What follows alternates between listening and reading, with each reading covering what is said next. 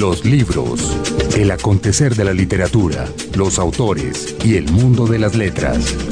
El acontecer de la literatura, los autores y el mundo de las letras. Como siempre, la Radio Nacional, la radio pública, a través de sus 51 estaciones, está presentando este espacio llamado Los Libros, nuestro encuentro semanal con la buena literatura. Margarita Valencia, como siempre, al lado Ay, mío. Andrés Monsalve, buenos Muchas días. gracias, Margarita. James, buenos días. Don James González, al otro lado, siempre recibiéndonos a estas horas. Sí, lo cual se agradece. Se agradece. Sí. A nosotros y a nuestra invitada de hoy, Margarita, una mujer que viene de afuera, que se ha recorrido medio mundo y que ha decidido establecerse, yo diría que un ratito. Yo creo que al- cuando uno está en pata de perro, como dicen por ahí, no es para estarse tampoco el resto de vida. Pero ella está cómoda, se, Ah, se sí. la ve cómoda en esta ciudad tan difícil. Sí, pero está cómoda, contenta, está contenta. tiene amigos, ah, se, se sor- se podría sorprender uno. Totalmente. Y a nosotros nos encanta que ella se sienta cómoda Sí. y recibirla como una más. Estamos hablando de la escritora uruguaya Fernanda Trías. Ella hace ya alrededor de unos 12 años lanzó una novela llamada La Azotea. Estamos justamente conmemorando aquí eh, la edición colombiana con editorial independiente, con Laguna Libros, de esa novela que además ha sido intervenida, digámoslo así, desde su publicación original a principios de los 2000 hasta hace Hasta unos su 3, 4 último. años. Sí, ha tenido como retoques por ahí y lo que tenemos nosotros ya a consideración puesto por ella es esa novela con retoques. Una, un work in progress, diríamos Work in nosotros. progress. Y también eh, teníamos ese, ese día eh, la, la edición recién llegada a casa tomada de su libro sobre Buenos Aires, Desaires, eh, publicado con Brutas Editoras. Que, que ese sí que es nuevito, pues tiene dos años, yo creo, de andar por ahí por el mundo, en una edición muy bonita. Sí, entonces creo que teníamos que darle la bienvenida a Colombia a Fernanda Trías y que mejor que hacerlo en los libros, Margarita. Sí. Bueno, pues que no se diga más. Vamos con esta uruguaya colombiana por adopción por ahora. Sí. Seguramente lo va a seguir siendo. Sí. Antes de eso, nuestra nota del editor. La nota del editor. Empieza el verano en Europa y con el verano empiezan los festivales. La lista de festivales de música es tan nutrida que casi da vergüenza pensar en encimarle a aquello un festival literario. En la página de Go Euro ofrecen un top de 100 de festivales musicales ordenados por tamaño, precio, posibilidad de supervivencia del público asistente. Y sin embargo, la oferta de festivales literarios no es poca. Empieza la temporada con el Hey Clásico, el de Gales, que acabó el 5 de junio. Sigue un festival nuevo, pequeño, el de Greenwich, y estos dos son el abrebocas del gran festival de Edimburgo, a mediados de agosto, el festival literario más concurrido de Europa, pero no el único festival escocés. Hay uno en Glasgow en marzo, otro dedicado a la literatura policíaca, uno más para poetas en Wigtown. A finales de julio, las citas en la población francesa de Sète, donde está enterrado el poeta Paul Valéry. Su festival se llama Voces Vivas del Mediterráneo y también es un festival de poesía que reúne a 100 poetas de todas las lenguas. A comienzos de septiembre arranca el Festival Literario Internacional de Berlín, al cual fue invitado el año pasado Héctor Abad Faciolince. Y se puede acabar el verano en los festivales de Toledo, donde ocurre una versión española del Festival Voces Vivas, y el de Formentor. Y si definitivamente no tiene planes para salir del desempleo y le queda algo de ropa utilizable entre la mochila, aguante unos días hasta finales de septiembre para el Hey de Segovia. Ya haremos el recorrido por los diferentes festivales literarios y culturales en Colombia, que tampoco escasean y que sirven, como en todo el mundo, de punto de encuentro entre los lectores y los escritores y como lugar de discusión de temas literarios, ecológicos y políticos si se quiere. La proliferación de festivales en todo el mundo es una invitación constante a la lectura que desmiente las voces apocalípticas que anuncian el fin del libro y que hablan de un mundo con más tiempo para el ocio y para la belleza. Un libro, un autor. Hoy estamos aquí en los libros con Fernanda Trías, autora uruguaya que lleva ya un tiempito aquí viviendo en Colombia, lo cual nos tiene a nosotros muy contentos, nos sentimos como unos muy, muy buenos anfitriones.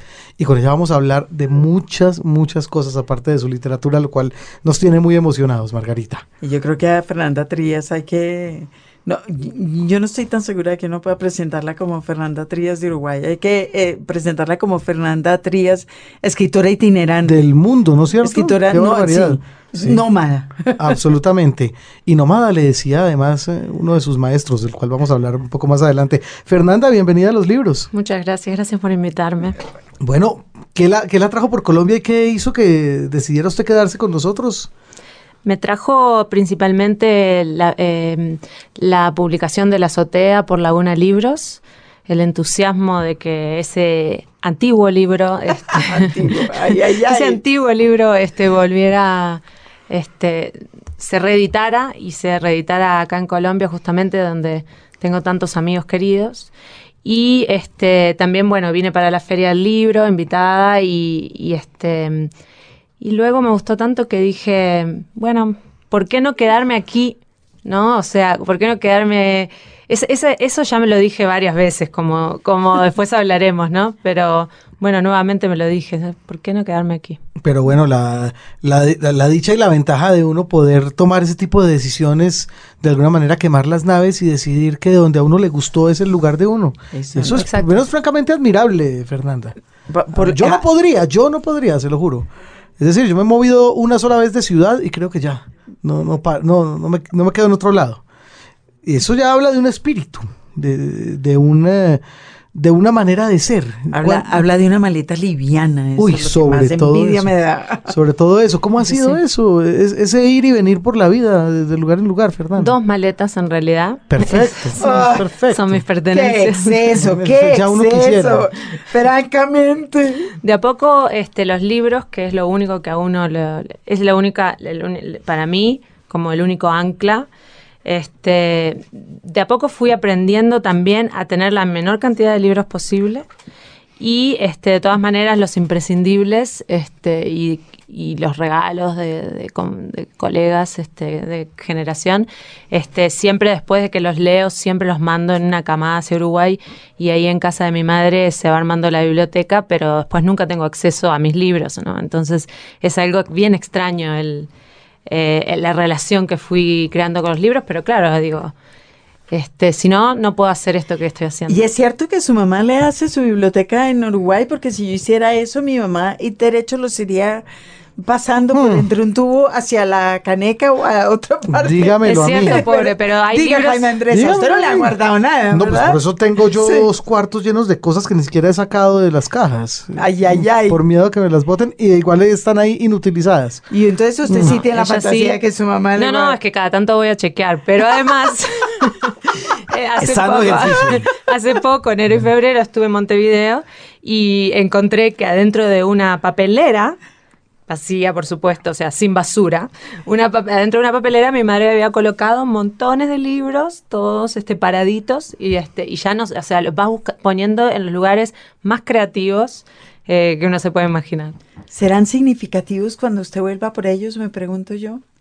Es que sí, cuando llego, casi cada vez que voy, digo, y este, y este, y este. Y, y- Y recoge y algunos, sus amores. a veces algunos me los, depende a dónde me esté yendo, algunos me los llevo. Eh, a- aquí a Bogotá dije, me voy sin un libro. Pero mentí, porque me traje uno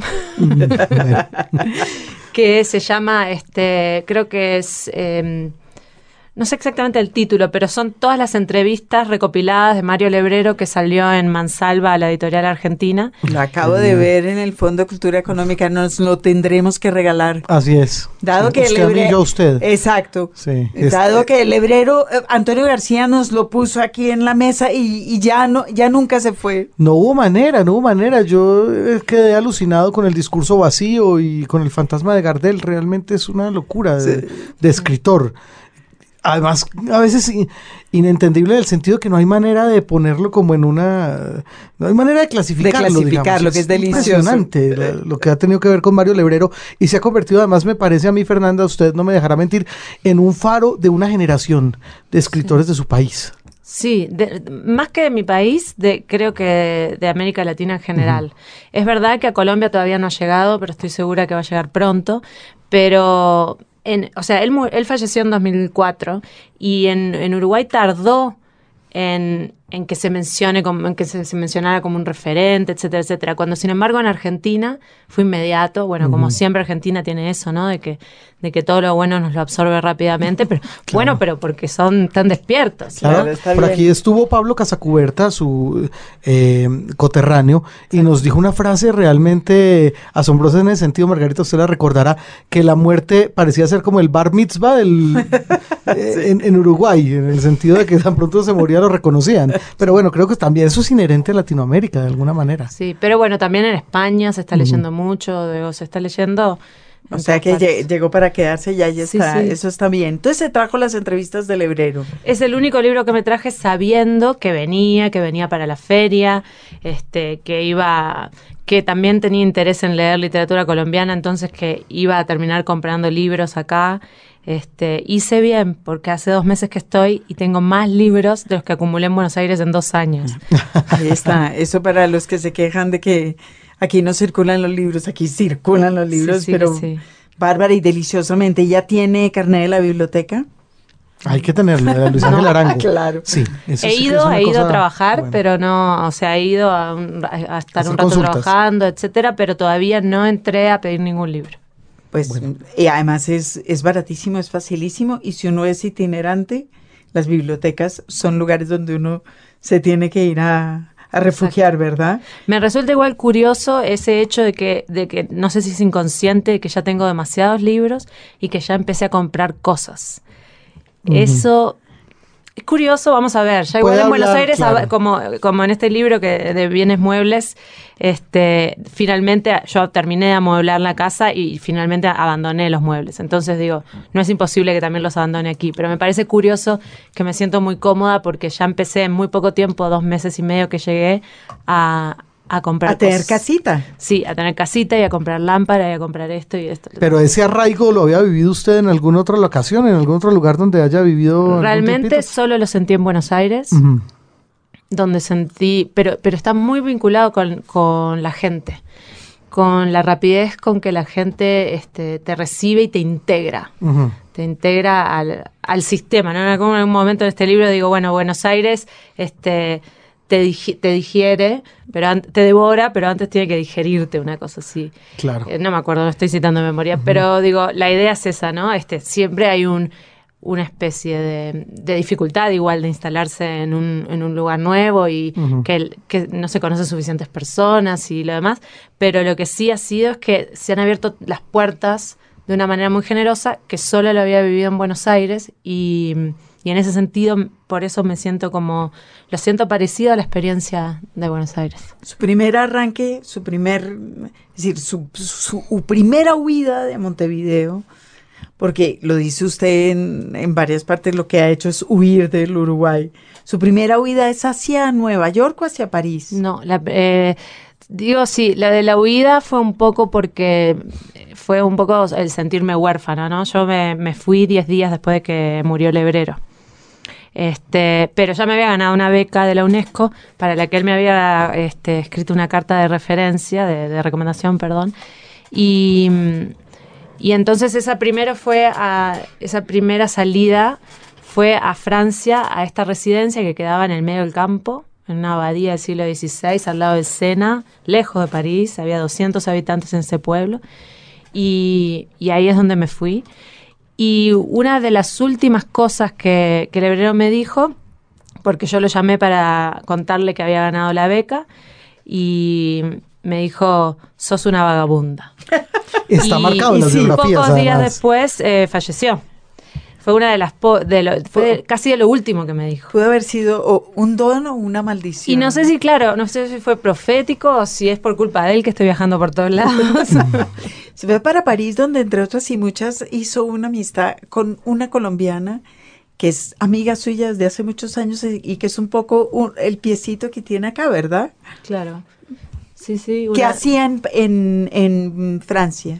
Eh, eh, o sea, yo estaba en la residencia, esta, esta residencia se llama Camac, que es un centro de arte, donde hay eh, siempre un escritor y este, artistas plásticos, músicos. Este, es una más- residencia para creadores. sí, para creadores, más o menos seis al mismo tiempo.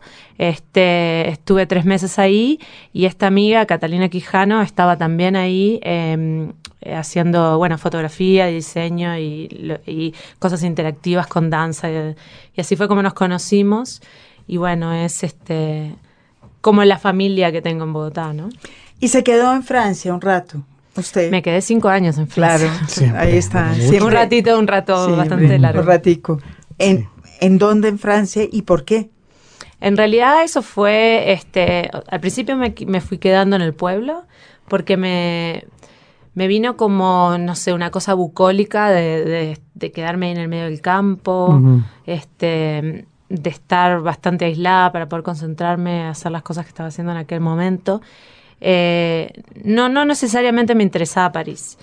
Y luego me fui quedando, en, este- en ese caso fue solo, fue por un amor, un amor francés, como creo que toda mujer debería tener un amor francés. Y, Lo podemos discutir en otro programa. y bueno, me fui quedando y este, de esa manera eh, me quedé finalmente cinco años hasta que, bueno, Hasta fue que el amor momento de partir. se, se Fue momento de partir.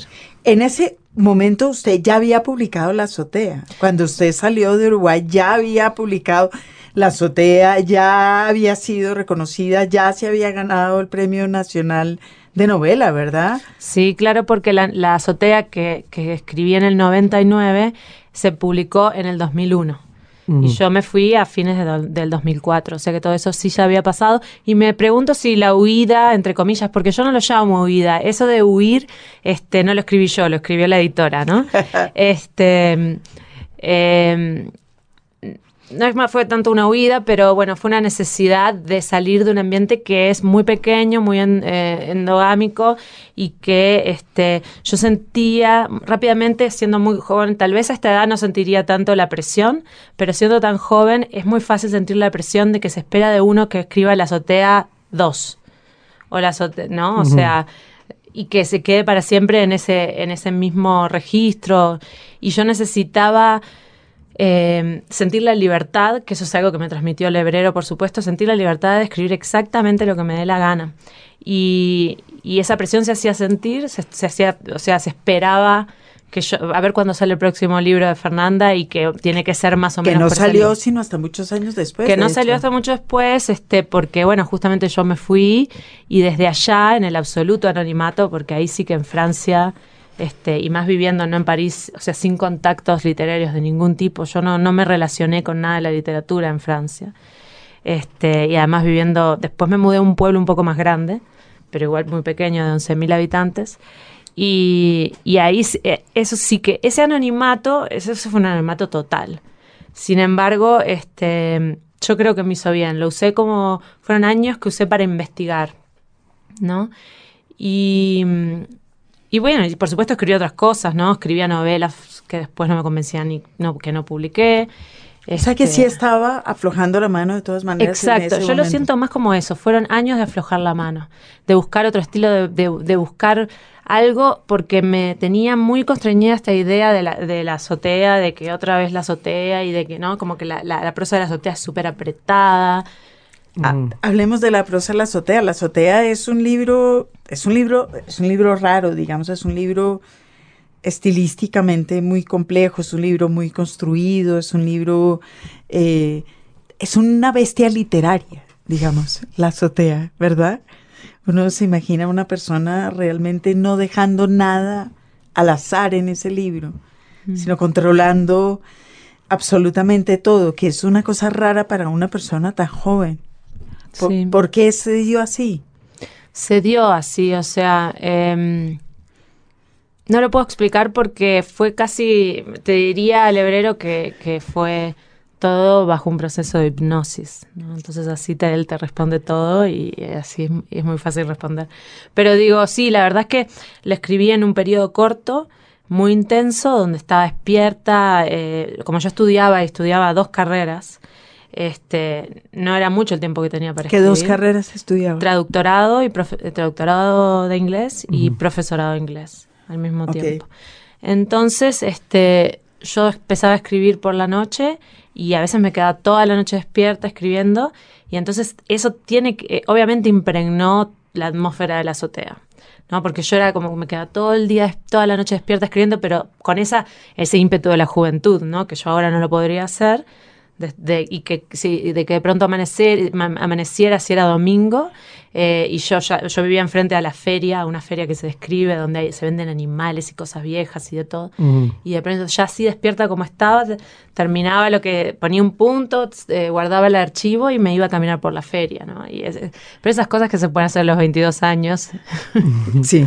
Bueno, pero el viaje sí ha determinado una manera de narrar en su caso, Fernanda. Es decir, usted siente que a medida que van llegando más destinos, hay seguramente más motivaciones, más herramientas a la hora de- del Sí. ejercicio literario. Es que para mí el, el- el- yo nunca lo llamo viajar, porque no, ni siquiera me gusta viajar. O sea, realmente viajar no es algo que me guste y con el tiempo me, fue, me va gustando cada vez menos. Como viajar en el sentido de estar yendo de un lugar a otro. Ah, sí, por ejemplo, eso que te dicen 20 días en Europa, 20 ciudades.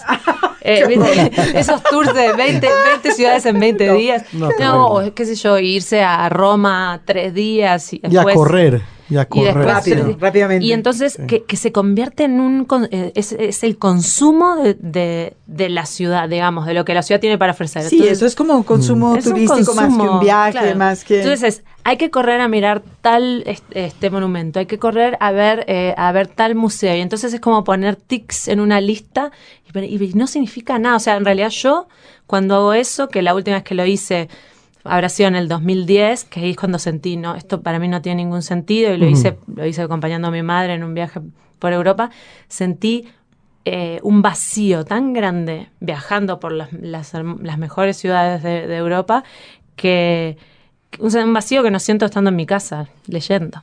Entonces, no lo llamo viajar, lo- eso- por eso es que cuando es que es, realmente es quedarse, en es habitar un, un lugar, ¿no? Que haya sido Francia, después estuve casi un año en Berlín, este, después Buenos Aires, Nueva York, este, luego otros destinos más, más cortos como Chile y ahora Bogotá. Por ahí estaba Nagoya también. Estuve, estuve dos veces en Japón, pero eso fue, fue un poco más, este, claro, sí, est- llegué a estar casi tres meses cada vez, pero eso porque yo estudiaba japonés y en aquel momento, y me fui a hacer unos cursos de verano, de, Ah. de idioma, o sea, fue distinto, no me establecí, o sea, nunca fui y saqué mi tarjeta de residente, como hice en. Argentina, como intenté hacer en Chile, que igual después no dio el tiempo, como voy a hacer acá, o, ¿no?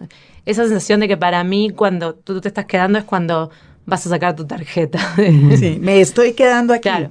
Sin saber a qué horas me voy a querer ir. Exacto. Y, y no, y lo que decía Jaime, este, que me fui de tu, de tu pregunta, es que sí, justamente eh, eh, eso sí, por supuesto ese movimiento fue afectando mi escritura, pero, pero a su vez es una es un efecto buscado. Yo quiero que en realidad quiero que todo afecte mi escritura. Lo que no quiero es que quede siempre igual. Lo que no quiero es, es que sea como una La- la máquina, azotea- una la máquina. azotea 23. Claro, lo que no quiero es una máquina de hacer ravioles. Eso no quiero, ¿no?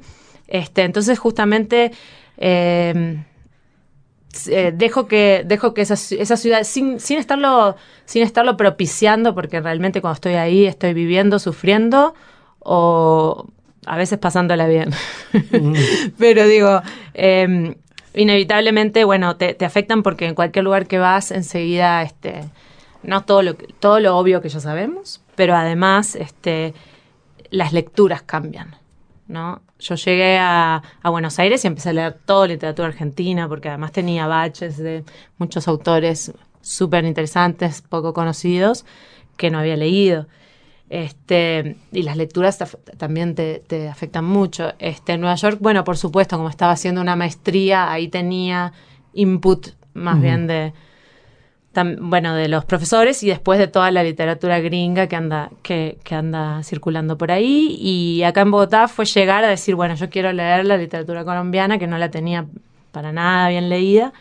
Y, y entonces ahí voy poniéndome al día y, y- y esas cosas te, te influyen a- eh, sin hacer esfuerzo, ¿no? Pero la, la, la pregunta de Jaime Andrés sigue ahí viva. ¿Qué, qué pasa con la escritura, con esa movilidad? porque la, el lugar común dice que uno necesita un arraigo y necesita, pues, como si viviera en el 19, una, es decir, el lugar Unas ideal, condiciones. ideal de la escritura es ese lugar donde usted estuvo en Francia. Ah, sí. Pero la, la vida real, eh, en la vida real esos lugares no existen. Ni los amores franceses, Fernando. Perdóneme. en la vida real el ritmo es otro, la vida es otra y las formas de escritura son otras. Entonces, la, la, la pregunta sí sigue siendo esa. ¿Cómo, qué pasa con usted y el papel y la escritura eh, y, un, y un mundo alrededor que cambia constantemente? El, el, el tipo de, de escritura, de pronto, o sea, yo cinco años viviendo en el campo no fue donde más pude escribir. Sí estuve haciendo como ejercicios estilísticos que me sirvieron y también me dediqué a hacer otras cosas. En su momento hice audiovisual, quería hacer documentales y filmé un par de documentales y cosas así, que yo lo relaciono totalmente con la escritura finalmente. O sea, me terminó aportando a la escritura, ¿no? Uh -huh. Este, eh, sin embargo, yo ahí en el campo no es donde iba a poder sentarme a escribir mis libros. Otra gente tal vez sí, porque tiene una, una no sé, o, o, ya tiene planificada su, su, su, trilogía y sabe perfectamente sí. y tiene todos unos esquemas, entonces se sienta en el campo, es el lugar ideal para, sin distracciones. Pero, pero no es ahí donde yo puedo escribir. Ahora, la, la paradoja... Lo, lo, cual quiere decir que usted no planea su claro, escritura. Y la paradoja es que... Eh, es, esa, es una utopía. El irme a la montaña, que casi siempre cada tanto lo pienso, digo, me, me voy a, me encierro en la montaña y ahí escribo. Es, es una, yo ya descubrí a esta edad que es una utopía. Y entonces la paradoja es que tengo que luchar, que es una, que es una lucha, es un, es un conflicto, es una lucha entre, entre lo que la ciudad te pide, te exige, lo que las personas este, queridas o los amigos o, lo que está pasando en la ciudad te, te pide y el trabajo y el tiempo que, que, que tú le robas a la, a la escritura. Entonces, en, en, ese conflicto también hay algo interesante. Es una, es una manera de crear. Es una, y además la más común hoy pensaría uh -huh. uno, donde la, la, vida no cesa, los escritores en su mayoría siguen sin poder vivir de lo que escriben.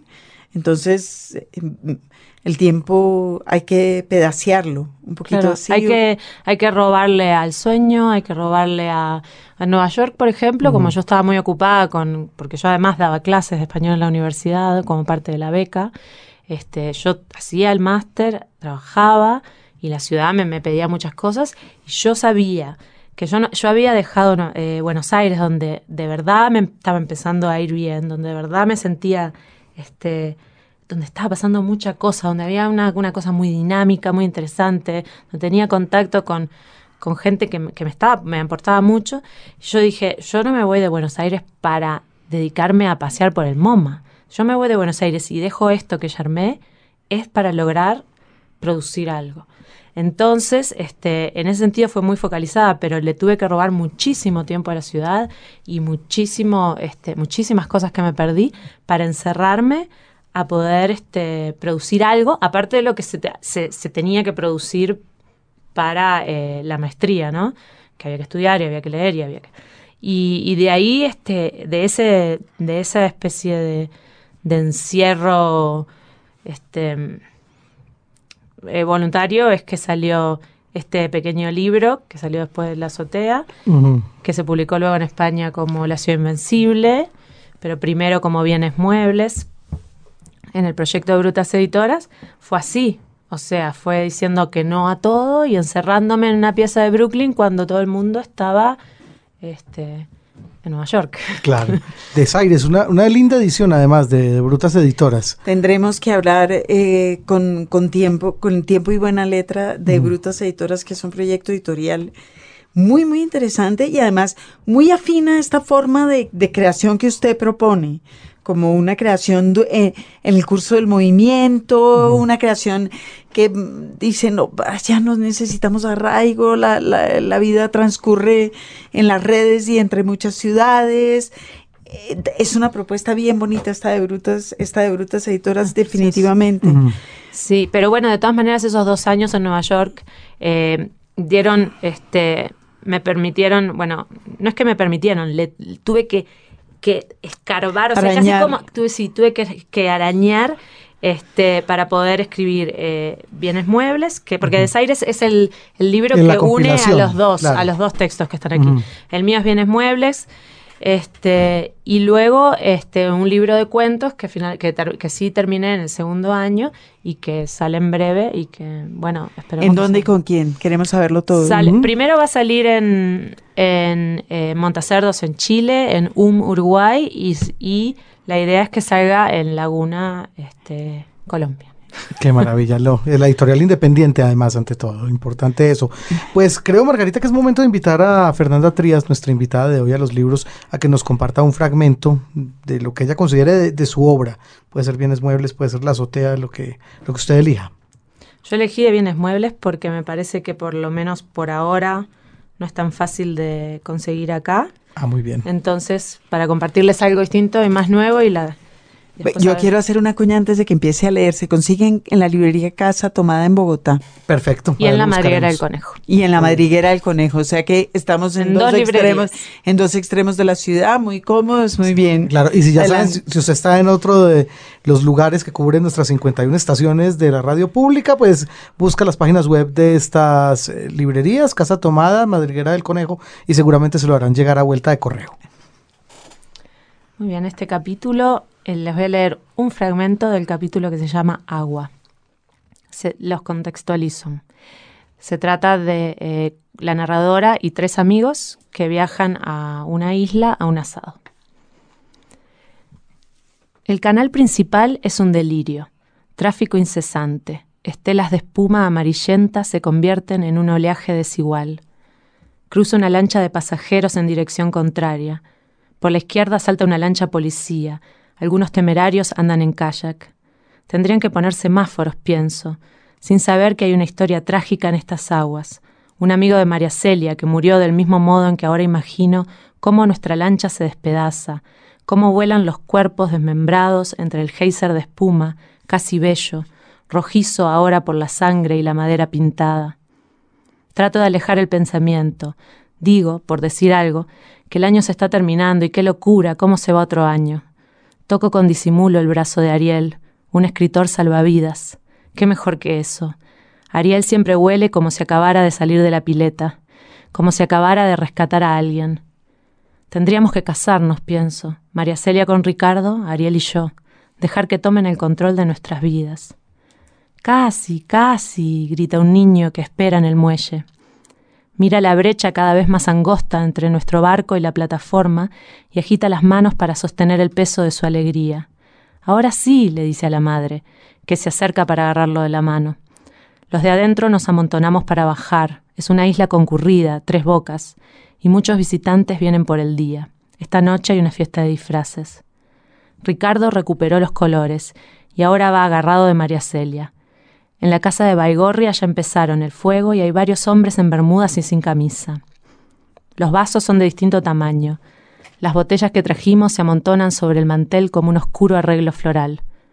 Las sillas se acabaron, así que algunos están sentados en reposeras de playa y se ven muy bajos. Apenas alcanzo a verles el jopo o el marco de los lentes por encima de la mesa. Los de las reposeras son también los que prefieren el sol, y lentamente se van poniendo rojos. Susi González y Baigorria van y vienen con ensaladeras y más vasos. Aún no pasamos a las tazas. Quedan los que fueron frascos de queso untable o de mermelada. El olor a carne se mezcla con el de otros asados en los jardines vecinos. El humo no se ve. ¿Subirá acaso por las chimeneas hasta unirse como una gran nube sobre el cielo de la isla? Tiene algo de ensueño el momento en que todos suspenden sus preocupaciones y están ahí, pura presencia, felices al mismo tiempo, conscientes incluso de lo ilusorio y pasajero de su felicidad. ¿No es acaso esto la sabiduría? ¿No es esto lo que llaman normalidad? Una abeja pasa zumbando frente a mi plato. Varias manos intentan espantarla, pero ella vuelve y se encarniza contra mí. Oigo el zumbido fuerte, cerca de la oreja, aunque no la veo. Me quedo lo más quieta posible. Las abejas son toros en miniatura y no hay peor estrategia que provocarlas. Los demás abandonaron la conversación y se dedican a mirar el espectáculo de la corrida. Yo inmóvil, la abeja un toro enardecido. Una mano agita el aire cerca de mí. La veo, o más bien recibo el viento que esa mano genera. No, alcanzo a decir. Los ojos de los demás son el aliento contenido del público, y en el fondo, pienso, quieren que me pique, que la placidez se interrumpa con un acto de dolor. La abeja finalmente se va, pero yo quedo en otro lado, alejada de la conversación y de esa palabra rimbombante, la convivialidad. Y ahora veo que las dos se parecen, rimbombante y convivialidad. Las dos pecan del mismo impulso de repetir sonidos, intentan detenerse en cada letra para no acabarse más. Me sirvo un poco de ensalada de papa. El asador suelta una proboleta sobre mi plato que se ablanda como un chicle gigante. Estoy retraída y silenciosa cuando la abeja vuelve, y será por eso que los demás ni la notan. Esta vez viene sin buscar pelea, flota un momento sobre mi plato y se posa en un pedacito de manteca de marihuana. Las patas se le pegan, se empantana y veo cómo se esfuerza por liberarse. Con una pata intenta soltar la otra, pero inevitablemente esa también queda atascada. Saco unas gotas de agua de mi vaso con una cucharita y se las echo encima. Ella se sacude. El horror, el horror. ¿Así sentirás la lluvia? Aletea y parece que por fin va a liberarse, pero no. Vuelve a caer. O tal vez simplemente se quede ahí por otro motivo, motivos difíciles de entender para cualquiera, incluso para ella misma. La segunda vez le tiro un chorro directo del vaso. Te bautizo, pienso. O incluso lo digo bajito. Nadie me presta atención. Lo importante siempre ocurre en otra parte. La abeja santa se resiste, enganchada de las patas agita las alas mojadas, aunque aún impermeables. Otro chorro de más arriba, ella sentirá una catarata y se queda quieta. ¿Qué espera? La reverencia. Mi abeja santa tiene la gracia y es incapaz de todo pecado. Con la cuchara despego las patas de la manteca. La abeja sigue inmóvil, sus alas plegadas y transparentes como un tul que le cubre el cuerpo desnudo. No puedo estar sentada. ¿No se volvió predecible la falta de sorpresa? Oigo decir a alguien. Tal vez Ariel, sí, él podría haberlo dicho. Pero no me detengo a escuchar las respuestas. Camino hacia el jardín delantero.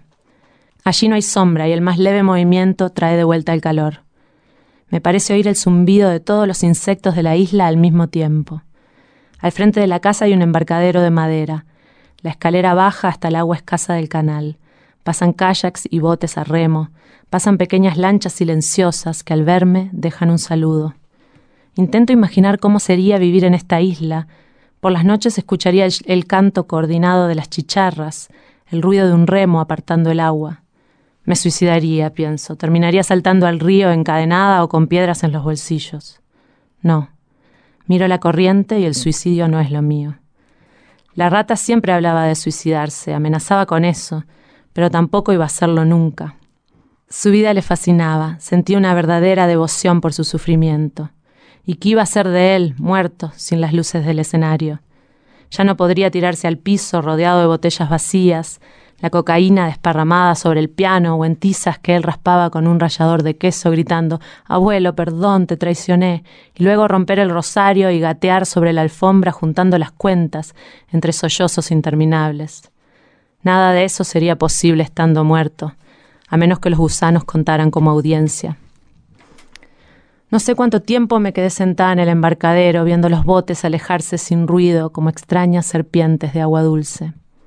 En algún momento oigo un crujido y miro hacia atrás.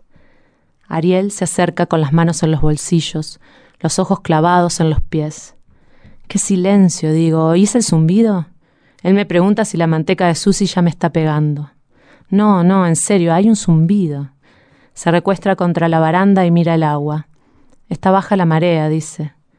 Vuelvo a analizar la posibilidad de casarme con él y de mudarnos al tigre. Le miro los brazos, la parte de las muñecas donde se le marcan los tendones.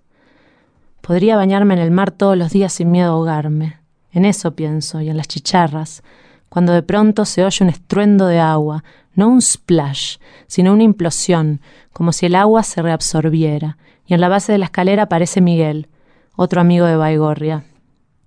Tiene algo de monstruo de las aguas, el pelo llovido, el short pegado a los muslos, todo chorreando agua, los pelos de las piernas como un dibujo extraño y arborescente, algas adheridas a la piel blanca. ¿Está fría? le pregunto. Y Miguel, que aún no recupera el aliento, sacude la cabeza. Después cuenta que casi llegó hasta la desembocadura. Trato de convencer a Ariel para que se tire. Lo que quiero es verlo sin camisa. Él se ríe, no tiene calor, insisto. Pienso en mi abeja y le digo que saldrá del agua purificado. Me mira a los ojos y por un segundo, estático, sé que él también tiene ganas de rescatarme. Pero entonces Miguel termina de subir la escalera y se sienta con nosotros. Sus pies mojados dejan manchas oscuras en la madera. Los libros. Radio Nacional. La casita de papel. Dándole un vuelco al orden que normalmente tenemos en el programa, Margarita. eh, está muy claro que siempre arrancamos preguntándole a nuestros invitados acerca de sus primeras influencias, no sé qué, pero yo creo que lo que vamos a escuchar a continuación habla por sí solo. De todas maneras, preguntémosle a Fernanda Trías, nuestra invitada de hoy, acerca de eh, esas primeras primeras lecturas, sí, exactamente.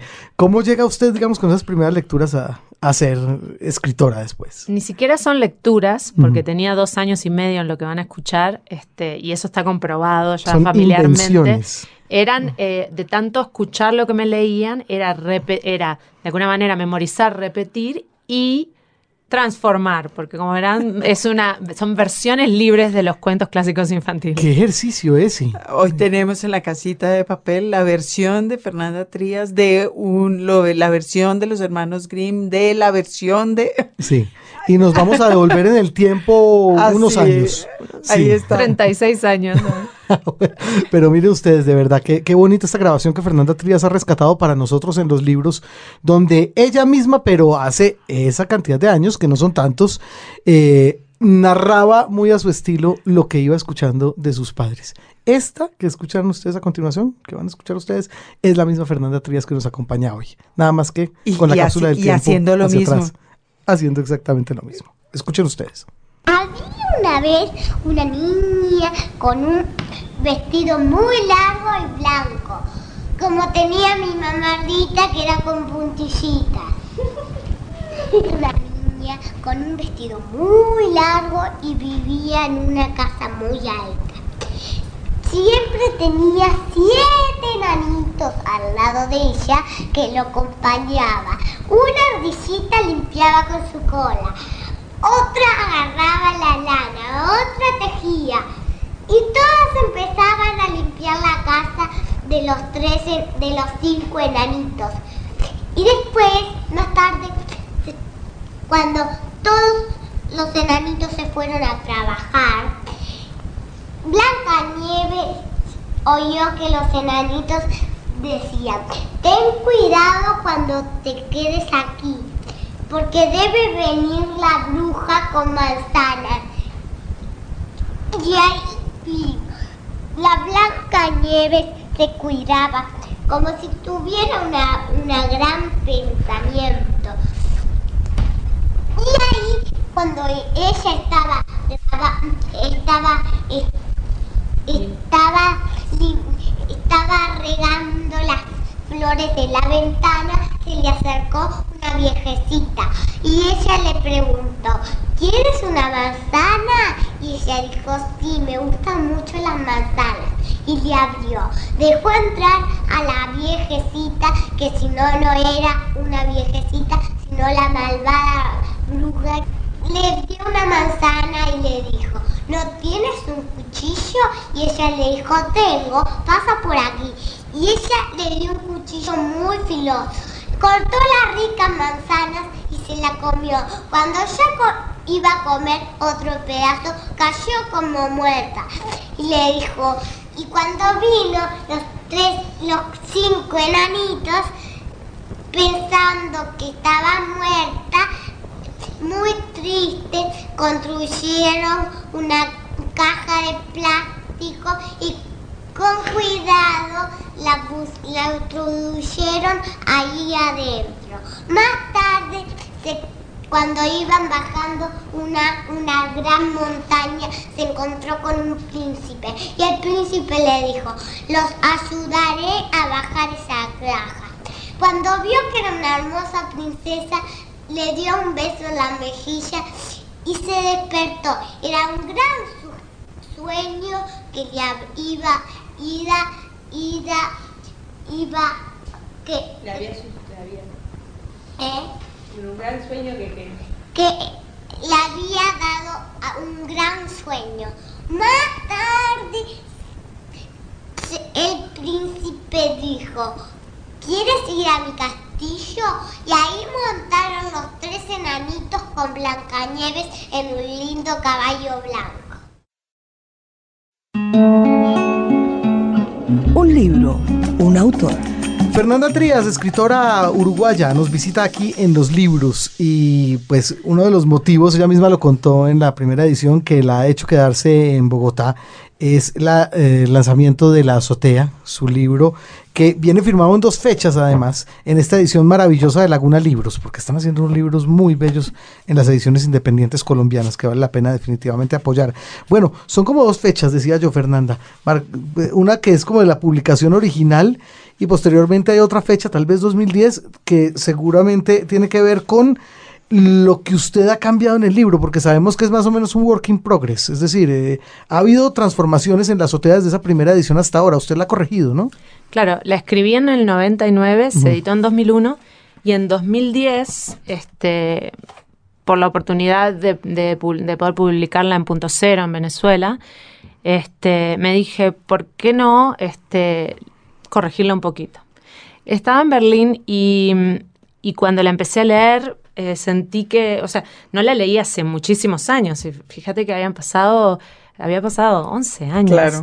Este, y no, y no, no me gusta realmente releerme. Entonces, este, al, al leerla, este, me pasaban dos cosas. Por un lado, sí tuve muchas ganas de reeditarla. Por otro lado, este, quería ajustarle algunas cosas, pero no tanto frases y, el estilo y esa cosa pequeña que igual yo le doy muchísima importancia y, sí corregí, sino más bien este, algunas cosas que yo había querido decir, pero que por razones de la inmadurez de la edad y a su vez de cierta inmadurez narrativa, porque este fue el, segundo libro que, escribí, antes había escri- escrito y publicado una cosa muy cortita, una novela que, está fuera de circulación, este, yo eh, no, no había logrado este, poder plasmar, me parecía, que, pero que sí había sido la intención inicial. O sea, lo que yo no quería en ningún momento era traicionar la intención inicial de lo que había querido decir. Simplemente no se transmitía. Y entonces quise ajustar esas pequeñas cosas para que sí este, quedara en esta este, versión definitiva, como le llamo yo, este, plasmado eso.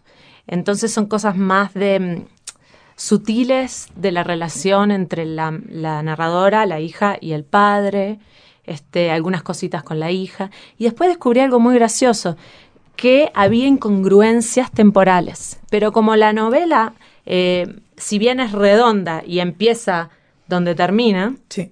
este, en, en el medio va hacia adelante y hacia atrás en los recuerdos, eh, esas incongruencias habían pasado totalmente inadvertidas por todos los críticos y todas las personas que la habían leído, ¿Y los inclusive editores? los editores, inclusive los académicos que habían hecho, que habían escrito estudios sobre, sobre la primera versión.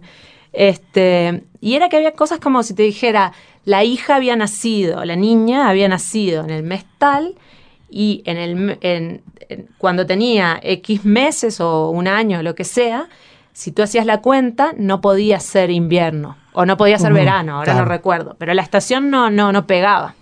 Entonces, este, lo noté porque hice una lectura realmente muy, este, bueno, muy este, detallada. Y ahí es cuando me di cuenta de esas incongruencias. Hice una, y entonces me dediqué a hacer una línea del tiempo, donde fui poniendo cada cosa.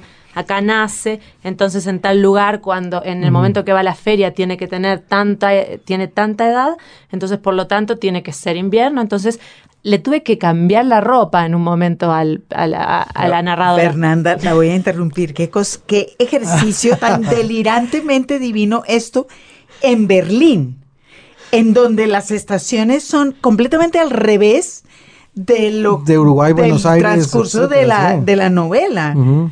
Es decir, Esas son ganas, ¿no?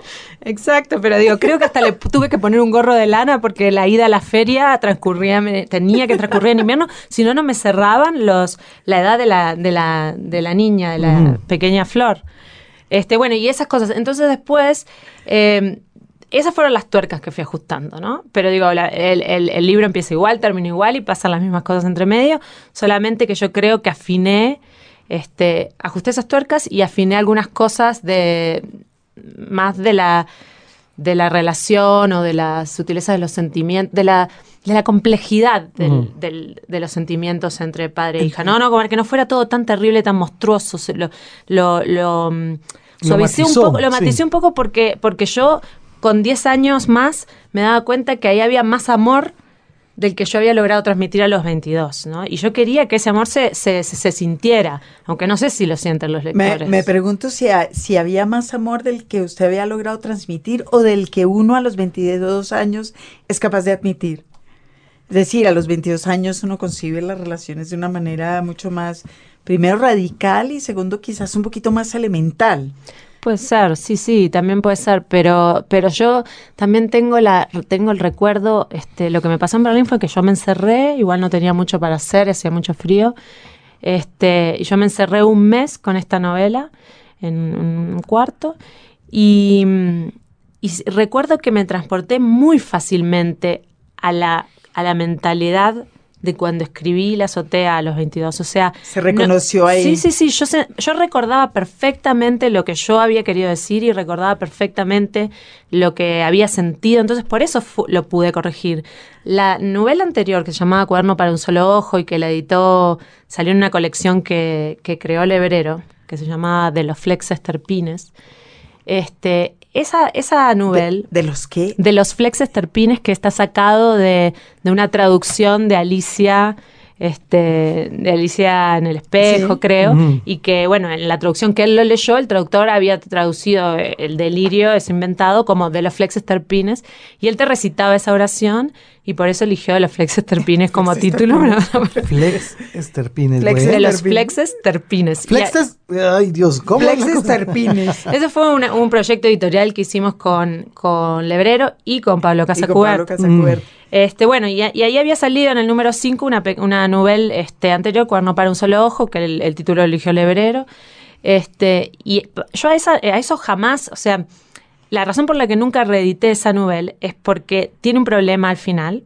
El final estaba un poco fallido y no me siento capacitada para poder, eh, para ponerme nuevamente en ese estado, en esa Fernanda que yo era en aquel momento, como para reescribir un final co- con, coherencia y que además mantenga el mismo estilo y todo lo demás. Por eso esa novela no, no la puedo corregir. Está bien, así Bien, se fue, sí. así se quedó. Y para 2015 le metió mano para esta edición de Laguna que, te- que, te- que tenemos en, en las manos y que se consigue ya en todas las librerías. Ahí le hizo algún ajuste, nada. No, eh, no porque, bueno, más allá de que la editora, este, la editora correctora le encontró algunas cositas, ¿no? Pero- este, no, pero si no, no, no le cambia nada. Ok, yo eh, estaba recordando que usted cuando estuvo en Buenos Aires y escribía para un periódico y recordaba que usted asociaba esa escritura de periódico con lo que acabó después siendo este texto de bienes muebles. ¿Qué era lo que usted escribía en, en- en Buenos Aires? Recuerdo que hablaba de textos muy cortos, puntuales. Mm, sí, eso en realidad no era para Buenos Aires. eh, empecé escribiéndolo ya en Francia. Era una columna para una revista eh, que salía en Uruguay que se llamaba Freeway, que era este, que tenía columnas de muchos escritores jóvenes y que sí la escribí por un- un tiempo y se llamaba La Vagabunda.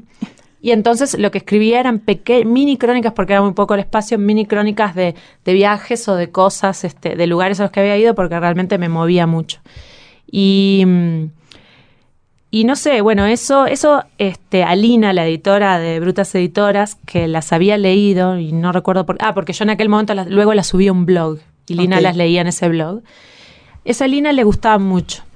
Y entonces, eh, creo que por eso fue también que ella me invitó a escribir este, esta crónica sobre Buenos Aires, que finalmente terminó no siendo una crónica, sino una especie de lo que ahora le dicen eh, autoficción. Yo iba a eso, es ficción, es autoficción, porque la azotea es ficción. La azotea ficción. Eh, y, y- y me pregunto por el estado de ánimo en la creación de un texto ficticio, inventado, digamos, para usar esa palabra dificilísima, y un texto que, que más bien mm, se puede ir sacando el sombrero y que tiene que ver mu- mucho con, con su vida cotidiana. ¿Cómo fueron esas dos experiencias de escritura?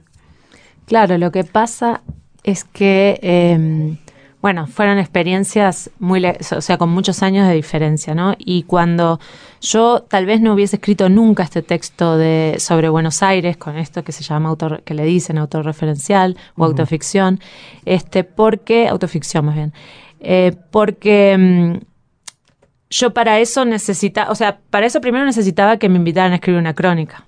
Y obviamente no me iba a salir una crónica, porque yo no escribo crónicas.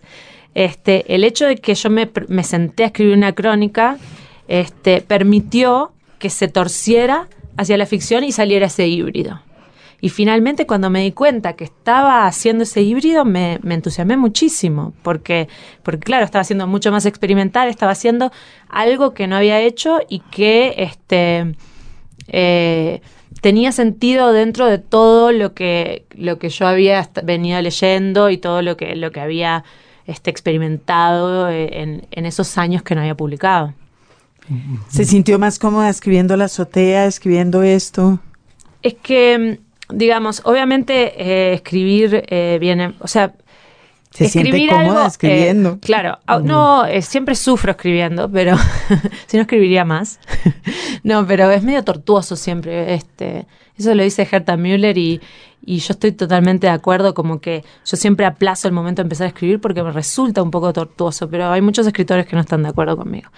Em, el tema, sí, por un lado, eh, en, en bienes muebles tuve que, o en La Ciudad Invencible, en la versión española, tuve que eh, tener bastante valentía, cosa que tuve que desarrollar en los años justamente que arrancaron en Buenos Aires, porque ahí sí había una especie de desnudarse de, de otra manera, ¿no? Que sin la máscara, o sea, sin la persona, ¿no? Sí. En la azotea, yo la azotea lo veo muy autobiográfico, pero de, un de una manera totalmente metafórica. Claro.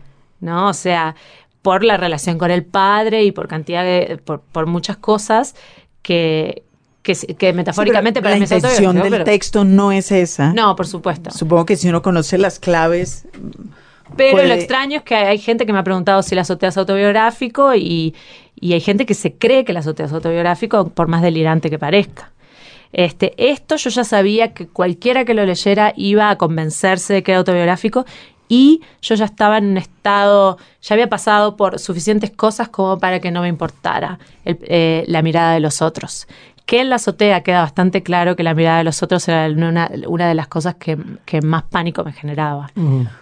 el miedo, el pánico, Claro. eh, la, la valentía a la que usted habla ahorita es un tema que aparece, bueno, ese miedo aparece en la azotea, es un miedo que está explícito en, en eh, bienes muebles, no en relación con la escritura, sino en relación con la vida misma. Eh, usted habla del miedo y del miedo cotidiano, que es un tema que, que en general no aparece mucho en la literatura. Lo de y que está ahí en su vida todo el tiempo.